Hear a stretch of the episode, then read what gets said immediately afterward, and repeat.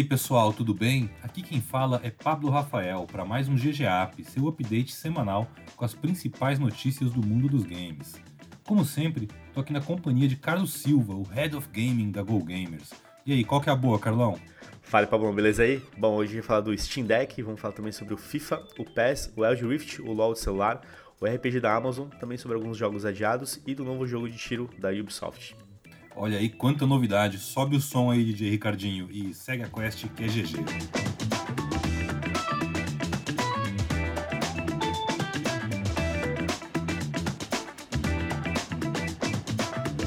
A Valve pegou todo mundo de surpresa, Carlão, nessa última semana com o anúncio do Steam Deck, que é um PC portátil feito para rodar os jogos da biblioteca da Steam com qualidade de console. O aparelho tem um design parecido com o do Nintendo Switch e pelo hardware descrito pela Valve, capacidade equivalente aí à do PlayStation 4. O Steam Deck vai ser lançado em dezembro nos Estados Unidos, na Europa e no Reino Unido, e deve chegar em outros mercados, talvez no Brasil, em algum momento de 2022. Foram anunciadas três versões do aparelho que se diferenciam pela capacidade de armazenamento 64, 256 e 512 GB, sendo que essas duas maiores são armazenamento em SSD. O aparelhinho ele tem uma tela de toque e pode ser acoplado num dock, da mesma forma que o Nintendo Switch, pra, tanto para carregar a bateria quanto para jogar na televisão. O preço sai aí a partir de 399 e a versão mais top custa 649 dólares, é claro, né? Não, não, e aí, o que, que, você achou? Seria bom se fosse reais. Cara, achei sensacional, Pablão. É, tinha comentado um pouquinho antes com você, né? Por quê? Porque a, a biblioteca da Steam é uma biblioteca muito boa. Se a gente for pensar em questão de preço dos jogos, por exemplo, lá, o custo-benefício, ele é muito bom. Né? Então acho que tem realmente um, um, fator interessante. Tem essa questão de que ele é um portátil, e aí, né, os, os comentários, né? Ah, ele, se, ele vai concorrer com o Nintendo Switch, vai roubar um pouco da parcela. Acho que o Nintendo tá super bem no sentido das suas franquias, seus produtos, né, a própria venda do aparelho, é, vai concorrer diretamente? Talvez sim, mas acho que a proposta de conteúdo que tem no, nesse Steam Deck é diferente. Então acho que acaba tendo um outro público também. Acho legal essa questão de ser portátil e também a questão de você poder conectar no, no monitor e TV, então você tem essa praticidade. Acho interessante. Já na é primeira vez, né, que a Valve ela se aventura na questão de desenvolver algum aparelho, teve um console que eles já tentaram alguns anos atrás, mas acabou não emplacando, mas é, me parece mais interessante, é, né? os Steam, Steam Machines. Era alguma coisa assim, era uma caixinha, assim, né, se eu não me engano, é isso aí. É e, é, e na real, eu acho que o Steam Deck ele é uma faz todo sentido essa comparação, porque na época a Valve ela lançou o dela e ao mesmo tempo abriu para todo mundo que fizesse. Tem vários modelos. Tem, existe um modelo da Alienware da Steam Machine que é maravilhoso. É, e eu acho que o Steam Deck ele tem essa pegada. Já já vai aparecer outros. Eu acho que a Valve ela tenta muito assim dar uma movimentada no mercado de PC, né, para o pessoal, principalmente para as outras fabricantes, marcas de hardware, é, pensarem em mais possibilidades. Isso eu acho muito bacana. Eu fiquei bem curioso também com o Steam Deck. Não acho que seja um concorrente para o Switch, porque não é um. Cara, quem compra o Switch não tá pensando em jogar milhões de jogos diferentes ou os últimos lançamentos de PC. O cara quer jogar Mario, quer jogar Zelda, quer jogar Metroid, quer jogar os jogos que só vai achar ali. Né? O Switch não concorre diretamente com nada, minha, minha opinião. Ninguém pega o Switch porque ah, eu quero um videogame que seja portátil. Não é só por isso. É isso aí, também acho. Acho que tem outras coisas, né, a, a, favor da Nintendo que vai continuar mantendo os caras super bem nesse sentido, né? O preço é um negócio que chama atenção, né? Acho que é, é eu lembro que chegaram a falar um pouquinho, é um produto que parece ser caro, mas enfim, uhum. vale, a, vale a pena entender aí a performance dele também. A questão de ser comparado com o PlayStation 4, hum, parece ser um, uma boa proposta, um bom aparelho. Mas o valor é claro, né? Também é, pode ter sido inflacionado agora com todo esse cenário econômico, enfim, vamos ver como é que vai, vai rolar. Bom, e outra grande novidade nos últimos dias é o anúncio, já esperado, né, todos os anos, do FIFA 22. O jogo de futebol da EA ganhou o primeiro trailer, data de lançamento e preços. Tudo isso acompanhado de detalhes sobre inovações que vão estar no game nos consoles da nova geração de PlayStation 5, Xbox Series X e o Series S. O jogo ele vai chegar no dia 1 de outubro para PC, PS4, PS5, Xbox One, o Xbox Series S e o X. Já está em pré-venda, né? os preços variam conforme a edição, Standard ou Ultimate, indo aí dos seus 249 reais até 499 reais. FIFA 22 não vai ter aquele upgrade gratuito entre geração e outra. Um ponto aí que tá gerando discussão, a gente vai falar sobre isso daqui a pouquinho. Ou seja, né, quem comprou o jogo do PS4 ou no Xbox One, depois adquiriu um console novo, vai ser preciso comprar a edição mais cara para rodar o jogo com todas as melhorias que ele tem de nova geração. Enfim. Falando das melhorias, né, a grande novidade é o Hypermotion, uma tecnologia que combina captura de movimentos e um algoritmo de inteligência artificial que promete aí milhares de novas animações para os atletas em campo, dando muito mais realismo e fluidez para as partidas. É um recurso que não estará disponível nos jogos no PS4, no Xbox One e nem no PC, apenas na nova geração de consoles. E tem também novidades do Ultimate Team, né, que é o principal modo de jogo do game, com as cartas do Foot Heroes, que vão trazer grandes craques do passado, além de mais 700 times, 90 ligas, entre elas a Champions League e a Libertadores, nossa famosa Libertadores aqui da América do Sul. E aí, Pablão, o que, que você achou desse FIFA? Aí? Cara, eu achei assim complicado, né? É, eu, há muito tempo eu falo que não faz sentido comprar jogo da Electronic Arts e FIFA 22 é mais um para essa lista crescente. Ainda mais com essa questão de, ah, você quer comprar o jogo da versão. Você tem um Play 4, mas está de olho em comprar um Play 5 agora no final do ano. É, você vai ter que comprar o jogo, literalmente comprar o jogo de novo, ou já comprar essa versão mais cara, se você quiser jogar no seu videogame novo, né? Isso eu achei bem mancada da, da EA, totalmente na contramão do que a maioria das do que, produtoras do fazem. Que todo mundo faz, né? É, é nem, nem moral, produtora fez isso. A EA, não, não, não. Eu vou dar ponta dedo aqui. Opa, então manda aí. É, é, isso é coisa que a EA faz e a Activision faz com Call of Duty.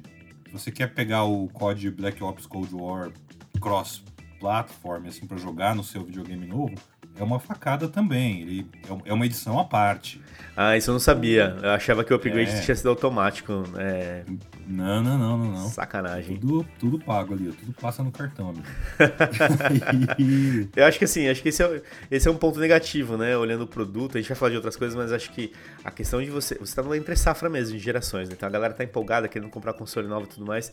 E aí você tem esse ponto Putz, cara, não é bom, né? Acho que a gente viu várias outras publicadoras fazendo o contrário, justamente você ter um upgrade gratuito. É, e o maior problema também, Carlão, é, é essa questão do Hypermotion, que eu já ouvi gente que testou.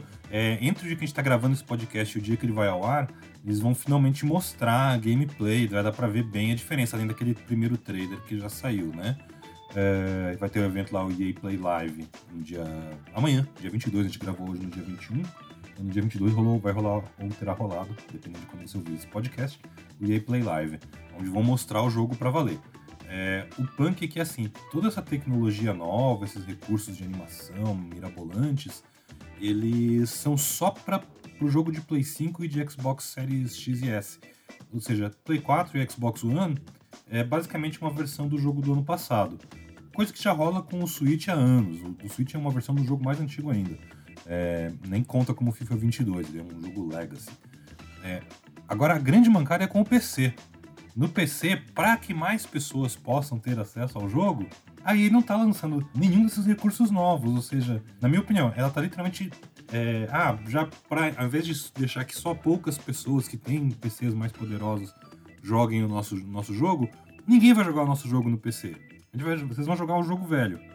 Eu achei isso, assim, erradíssimo é ruim, né? Porque o PC ele tem, né, capacidade tecnológica, mesmo, ah, tudo bem, talvez seja é, a questão de computadores mais potentes, notebooks mais potentes. Mas a gente sabe que tem potencial, né? Poderia rodar tranquilamente aí essas novidades, Não, enfim. E, é, e, assim, coisa mais normal no PC é você poder definir essas os parâmetros que você quer rodar ou não dependendo da tua máquina, pô. Isso é, isso é PC Gaming. Exatamente. É, não, não, sei, me parece até uma limitação, né? É, tecnológica, parece que a coisa foi pensada exatamente para nova geração e não uma coisa mais ampla, né? Que nem eu lembro no FIFA 17, quando eles lançaram, é, a trouxeram a engine do, do Battlefield, que era Frostbite, se não me engano, e aquilo ali trouxe outro realismo também, e foi para todo mundo naquela época, né? Foi bem legal e tudo mais. E, e hoje me parece um negócio meio que escolhendo aonde vai arriscar e e uma proposta que é aquilo, né? É, FIFA é um produto que ele acaba sendo questionado todos os anos, por que, que tem uma edição todos os anos? E se tem alguma coisa que é nova, né? Que justamente traz essa questão, ó, não, agora realmente tem uma novidade, então vale a pena o preço. Tem uma decisão aí diferente de negócios que, enfim, me parece estranho. Mas vamos ver como é que vai ser. E agora é interessante porque agora eles têm um concorrente em campo, Carlão, que foi na direção totalmente oposta. Eu tô falando aí do eFootball que a Konami acabou de anunciar oficialmente no dia que a gente está gravando aqui de manhãzinha. E que basicamente é o seguinte, a franquia Pro Evolution Soccer acabou. Brincadeira, não acabou. é, mas agora ela mudou de nomes, assim como ela foi Winning Eleven um dia, daí virou PES, agora ela vai se chamar apenas eFootball, sem número, sem nada, nenhum outro nome. E vai ser um jogo totalmente digital e free to play, gratuito para baixar e jogar. O primeiro eFootball chega nesse ano para PC, consoles e dispositivos mobile, Android e iOS, e vai ter crossplay, né, jogo independente da plataforma, entre todas essas plataformas. O jogo ele vai usar o motor gráfico Unreal Engine, vai substituir então a engine que era da proprietária da Konami, que era mesmo do Metal Gear e tal, pela primeira vez, vão usar um motor terceirizado lá da Epic. O eFootball ele chega para PC, Play 4, Play 5, Xbox One e Xbox Series X. O jogo ele vai estar disponível já a partir do, de meados de agosto, é, com partidas entre Barcelona, Juventus, Bayern, Manchester United e alguns outros jogos, times. E daí, em, a partir de setembro, entre setembro e novembro, tem um roadmap lá, começa a receber mais modos de jogo, é, mais times e muito mais conteúdo. Ele vai ter também uma versão para Android e iOS, que vai chegar um, alguns meses depois, mas chega tudo nesse semestre. Só o Nintendo Switch, pelo jeito, está, foi deixado de fora. A Konami vai revelar mais detalhes sobre o eFootball em agosto, mas ela já falou o seguinte: olha que alfinetada essa, Carlão.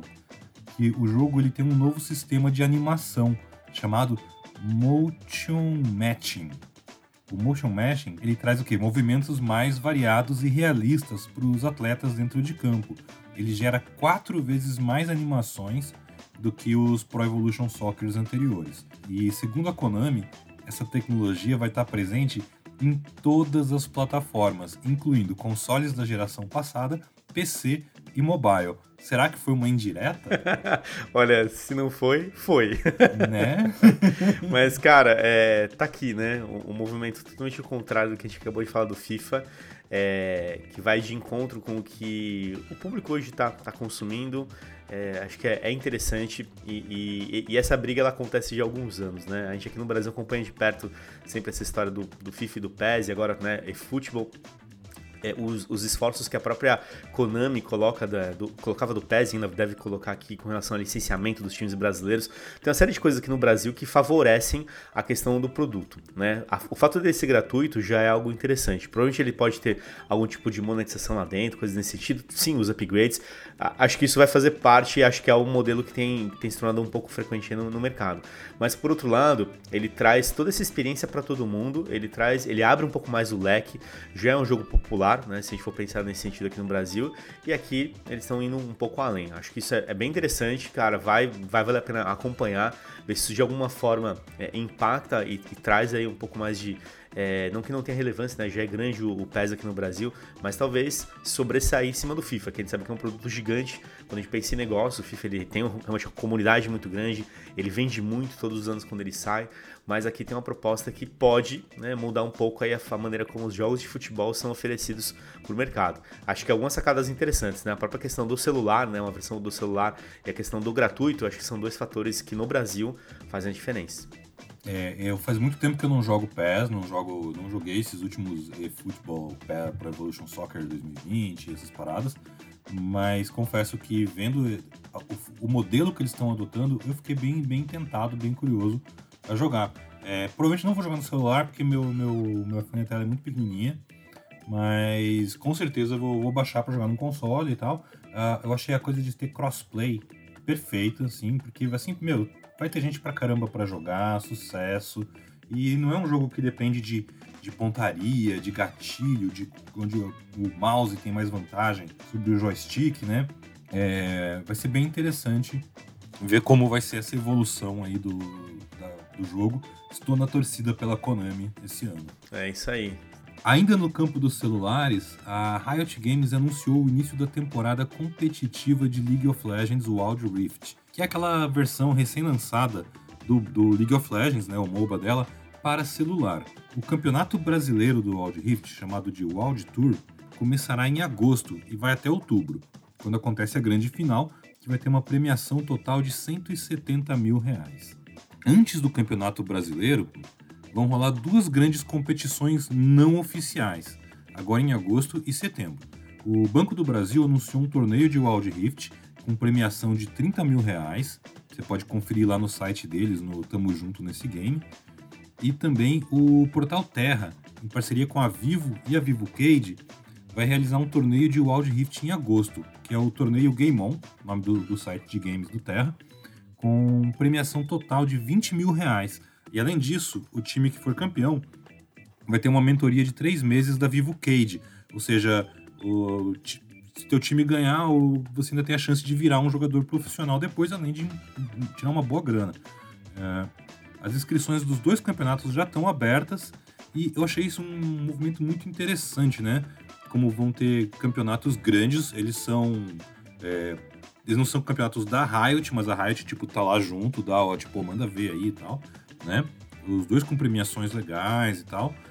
Tipo, o Wild Rift, ele tá começando um cenário de esporte novo, né?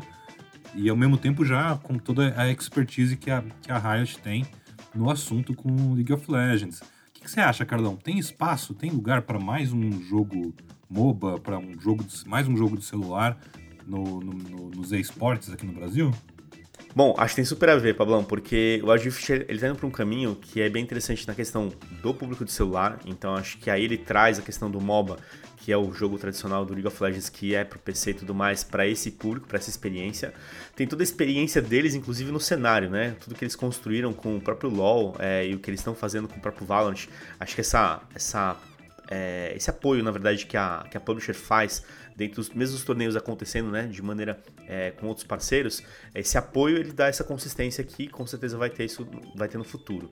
Então, acho que isso com certeza vai criar uma expectativa grande da comunidade, abraça a galera do celular, acho que tem, enfim, cara, tem um caminho muito legal para ser percorrido. Então esse movimento, a gente já tinha comentado do Large Rift, né, essa questão de jogos para celular e como que essas publicadoras grandes estão trazendo a sua experiência, que ela já é boa, né, seja no PC ou até nos jogos do console, para o celular e como que isso tem grande chance de dar certo, aqui no Brasil principalmente. Valores bacanas, boas premiações, bons parceiros, boas marcas envolvidas, acho que tem todo um contexto que favorece o Wild Rift para ter uma, uma vida longa e ser mais um grande jogo de celular também, assim como outros aqui são no Brasil, como o caso do Free Fire, por exemplo. Né? Então, acho que é um, é um bom caminho, um bom começo. Legal, legal mesmo. Show. Bom, Pablão, e a gente teve aí, a Amazon Games lançou nessa semana o beta fechado do New World, o jogo de RPG online que estava em produção há um bom tempo. Teve o lançamento adiado algumas vezes, mas vai chegar aí para os computadores é, de vez no dia 31 de agosto. Jogadores selecionados, né, aqueles que fizeram a compra antecipada do jogo na Amazon ou na Steam, já podem participar desse beta fechado, que vai daqui até meados de agosto.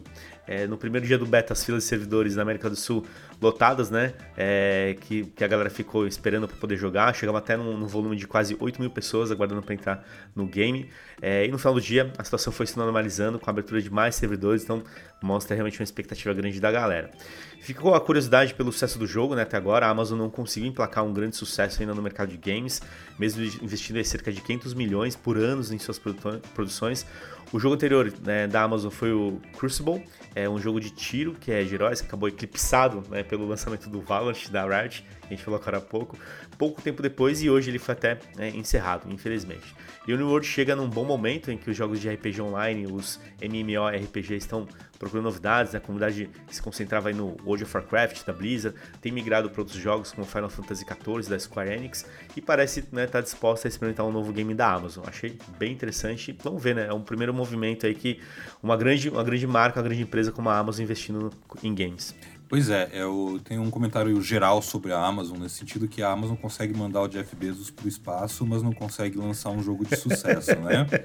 Que vê isso fica, aí. Fica essa provocação aí, né? é verdade, tá na hora de virar esse jogo aí. Tem que virar esse jogo. Eu ontem eu esperei algumas horas para entrar no, no, New World durante a tarde, teve umas duas vezes que eu tentei, a fila tava batendo 7, 8 mil pessoas nos servidores aqui da América Latina. É, eu criei uns bonequinhos lá para ver. Ontem à noite eu consegui finalmente jogar um pouquinho. É, é bem interessante. Tem todos aqueles elementos de, de RPG online, MMORPG clássicos, né? Gente demais no beta, então é esquisito ver aquelas áreas iniciais cheias de gente correndo para lá e para cá. É, mas ao mesmo tempo ele tem uns sistemas bacanas. O combate dele é um pouco mais ritmado, não é só clicar, clicar, clicar É, não chega a ser um Dark Souls, mas você vê a inspiração ali nesse tipo de jogo. E tem muito, uma coisa que me pegou muito de surpresa, eu tava até comentando com alguns amigos meus que estavam jogando também, que eu não, não sabia que ele ia ter um sistema de crafting, de criação de itens. A conclusão que eu cheguei é que é um Valheim, aquele jogo que fez muito sucesso no começo do ano, de construção, de vikings, um, tipo Minecraft, é um, é um Valheim mais bonitão. Tipo, a interface é muito bonita, é tudo muito bem feito. A localização em português, inclusive dos diálogos em áudio, primorosa. É um trabalho muito bem feito. E uma coisa legal é que ele não, diferente do WoW e do Final Fantasy XIV, que são os concorrentes mais diretos, o New World é um jogo que você compra e você não precisa pagar assinatura, nem nada. Tu comprou uma vez, né? Ele é um pay to play, né, que o pessoal chama esse modelo de negócio. Então você, vai, você paga lá os 80 reais pelo jogo e ele é seu. E você joga, e é isso. Óbvio, vai ter um monte de roupinha, itens cosméticos para vender dentro do jogo, mas isso hoje em dia é meio que parte do negócio, né? É isso aí, muito bom. Para encerrar esse GGAP, eu quero falar da Ubisoft, Carlão. Temos aí dois jogos da, da publisher francesa que foram adiados nessa semana. O Riders Republic, que é um jogo de, de moto, de, de bike, de snowboarding, enfim, de esportes muito radicais, que estava previsto para chegar em setembro. E foi adiado para o dia 28 de outubro, que é meu aniversário, fica a dica aí, Ubisoft. É um adiamento pequeno, mas é a segunda vez que esse jogo, Riders Republic, tem a data de lançamento movida. Ele estava previsto originalmente para sair no começo desse ano. O outro adiamento é um pouco mais sério. É o Rainbow Six Extraction, aquele jogo de tiro tático cooperativo que foi anunciado na E3 desse ano. A gente comentou no nosso podcast sobre os anúncios da E3, comentou no, no GGCast sobre E3 e tal. Recomendo muito ouvir um programa muito bacana. E o Extraction ele coloca agentes do, do Rainbow Six Siege para lutar contra uns parasitas alienígenas. E tudo é muito amarelo nele. Ele era. Mas é verdade, eu acho engraçado, tudo nele é amarelo. Foi é... mesmo. Ele é um dos principais. Ele era um dos principais jogos da Ubi para esse ano, junto com o Far Cry 6. Mas agora o Rainbow Six Extraction sai só em 2022. Mas olha, enquanto alguns jogos vão ficando para depois, a Ubisoft está compensando anunciando novos games. Nós ainda não vimos o The Division Heartland, que é um jogo muito esperado aqui pelo time do GGAP, mas nós já tivemos uma boa surpresa nessa semana com o Tom Clancy's X Defiant. Eu acho esse nome maravilhoso. o X Defiant é um jogo de tiro gratuito para PC e consoles que vai ter várias classes baseadas naqueles grupos de bandidos dos games de, do universo Tom Clancy, como The Division, como Ghost Recon e Splinter Cell. Né? São o jogo ele tem partidas multiplayer de 6 contra 6, não é um Battle Royale, ele é um jogo mais de tiro de habilidade mesmo, né? Ele tem, vai ter duas modalidades no começo, de dominação e mata-mata, se não me engano, algo assim. E cada classe de personagem que você pode escolher e trocar durante a partida mesmo, ela tem seus poderes e equipamentos específicos. Então isso permite muita estratégia e muitas opções de customização. Aliás, acabei de lembrar, é dominação e um outro modo, que é aquele que você tem que dominar algumas partes do mapa, né? E o outro é o modo de escolta, que você tem que é, escoltar um carrinho, um objeto que vai de um ponto até outro. É um modo que é muito popular no Overwatch da, da Blizzard, né? Esse modo que você escolta o carrinho. É, o X-Defiant ele vai ter um período de teste beta fechado já a partir do dia 5 de agosto, mas só nos Estados Unidos. E deve chegar a outros mercados nos meses seguintes. Mas ainda não tem uma data exata para o seu lançamento. Mas do pouco que eu vi, eu gostei. E você? Pô, eu curti também, Pablão. Eu me cadastrei lá pra ver se a gente participa na hora que abrir, né? Esse beta estiver rolando aí. É... Eu acho que assim, a gente tá na expectativa nossa, né? Particularmente falando do The Division e tudo mais. Acho que é uma boa proposta. É, eu não, não, esperava que seria um jogo em primeira pessoa. É, acho que ele tem características próprias desses produtos da, da Yubi mesmo, né? Quando a gente pensa no The Division, Ghost Recon. Me lembrou algumas coisas tecnológicas que os personagens usam lá, né? Me trouxe essas referências desses jogos. Acho que é isso. A questão de classes, né? Que você vai poder escolher e tudo mais. E modos de jogos que são conhecidos, né? Você deu um ótimo exemplo aí, né? Um modelo, um modo que, que lembra do Overwatch, onde você escolta e tudo mais. Então, acho que assim, ele pegou algumas referências populares, né, de modos de jogo do mercado, é, a questão do FPS e tudo mais, trouxe. A questão é que ele vai brigar com os caras grandes, né? Hoje alguns jogos que, por exemplo, o próprio Call of Duty Call of Duty Warzone ainda continua sendo sucesso e tudo mais. O próprio modo multiplayer do COD ainda continua sendo sucesso. Então ele vai ter uma proposta bem interessante nesse sentido, né? De gameplay, é, de FPS, para que ele consiga né, trazer esse interesse do público. Então o desafio é grande, mas do que eu vi também achei interessante, achei bacana. É, a gente, enfim, somos fãs de FPS, então a gente vai testar, vamos jogar, ver qual que é. Então acho que é uma, uma boa sacada também. A parte triste, acho que quando a gente pensa né, em, em, lançamentos do ano, do título que a gente falou, são esses adiamentos que estão acontecendo. Acho que talvez um reflexo do que a gente falou né, no ano passado, que a indústria de games conseguiu ainda se manter ativa por conta da pandemia e tudo mais. Acho que a gente está vendo alguns reflexos acontecendo aí nesse ano, esses adiamentos, né? Acho que adiamentos curtos, beleza, né? Esses adiamentos que vão para o ano que vem, que às vezes nem tem data ainda, tá? Tudo tá indo para 2022, né? Parece que 2022 vai ser o grande boom da indústria com um monte de coisa sendo lançado. Enfim, vamos acompanhar aí. É, isso me faz pensar muito também sobre uma coisa que eu acompanho quando eu vejo a indústria do, do cinema. É, que rola muito assim. Durante, aconteceu muito por causa da pandemia e até hoje ainda sente-se o reflexo disso. De, ah, a Disney vai lá e adia o lançamento de vários filmes que ela tem para colocar no cinema, né? Ah, as datas novas dela acabam impactando as datas da Paramount ou da Universal. E aí vira um dominó, onde todo mundo vai tendo que remexer os calendários. Nos jogos, salvo grandes blockbusters, não, ninguém se incomoda tanto de, olha, no mesmo dia que saiu o Rainbow Six, saiu também o novo jogo de corrida da Codemasters, por exemplo, né? Não é um problema, porque são vários públicos, é, tá direto tudo na mesma plataforma e tudo mais. Não existem slots como no cinema, onde literalmente as salas de cinema têm uma quantidade limitada de filmes que eles podem passar por dia ou por cinema, né?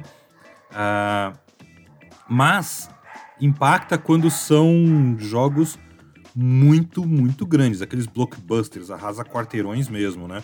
Por exemplo, no dia que, na semana que sai um Call of Duty novo, ou que sai. Uh, ouso dizer, ouso apostar nisso. Na semana que sair a atualização para nova geração de GTA V, ninguém quer que seu jogo saia naquela semana. né? O próprio God of War, né? Que perde, foi né? adiado. Né? Exato. É, o God of War que foi adiado para 2022, ele vai estar nessa briga com toda essa galera. Então, Exato, né? é muita coisa grande pro ano que vem. Acho que uhum. esse é o uhum. grande ponto que a gente não tem uma clareza, né? A gente não tem um calendário ainda definido com todos os lançamentos, mas um monte de coisa. E isso, no final das contas, pesa. Pesa pro mercado. Fora, pesa imagina as campanhas de né? marketing organização com, com ponto de venda, com evento de lançamento, uma doideira, vídeo uma doideira. que o pessoal produz hoje em dia muito, né? Aquelas live streams enormes. Tudo isso tem que ficar sendo refeito. Imagina aquelas peças que vai para ponto de venda com a data. Puta, Pois é, vai ser uma loucura. É melhor deixar sem data. É. Um dia. Faz no safe. Deixa um espacinho, só cola um adesivo assim com a data. É, é isso aí né? Sucesso. É isso aí, Carlão. Boa. Bom, obrigado a você que nos acompanha em todo o GG App, GGCast também. Fica ligado no GoGames.gg. Lá a gente está publicando uma série de conteúdos e artigos sobre o mercado de games, sobre as novidades também. É isso aí, valeu, até a próxima.